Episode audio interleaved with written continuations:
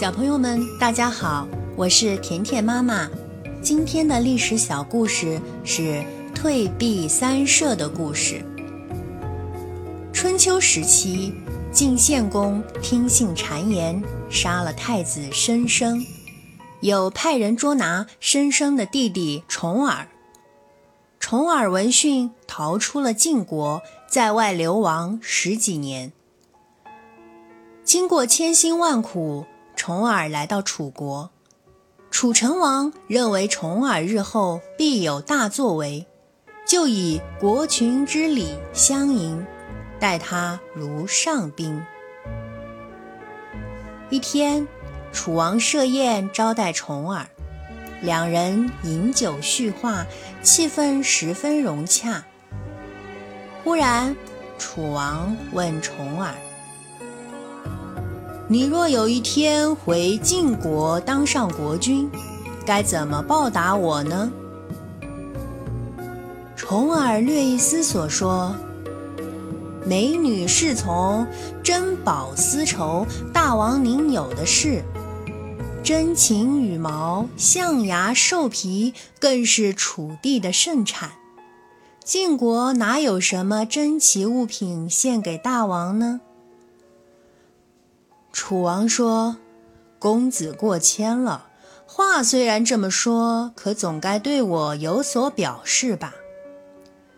重耳笑笑回答道：“要是托您的福，果真能回国当政的话，我愿与贵国友好。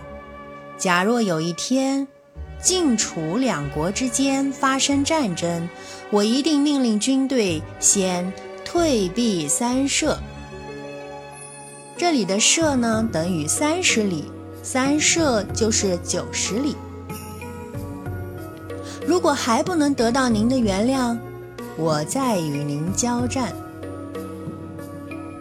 四年后，重耳真的回到晋国当了国君，就是历史上有名的晋文公。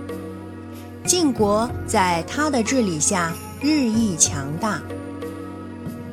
公元前六三三年，楚国和晋国的军队在作战时相遇。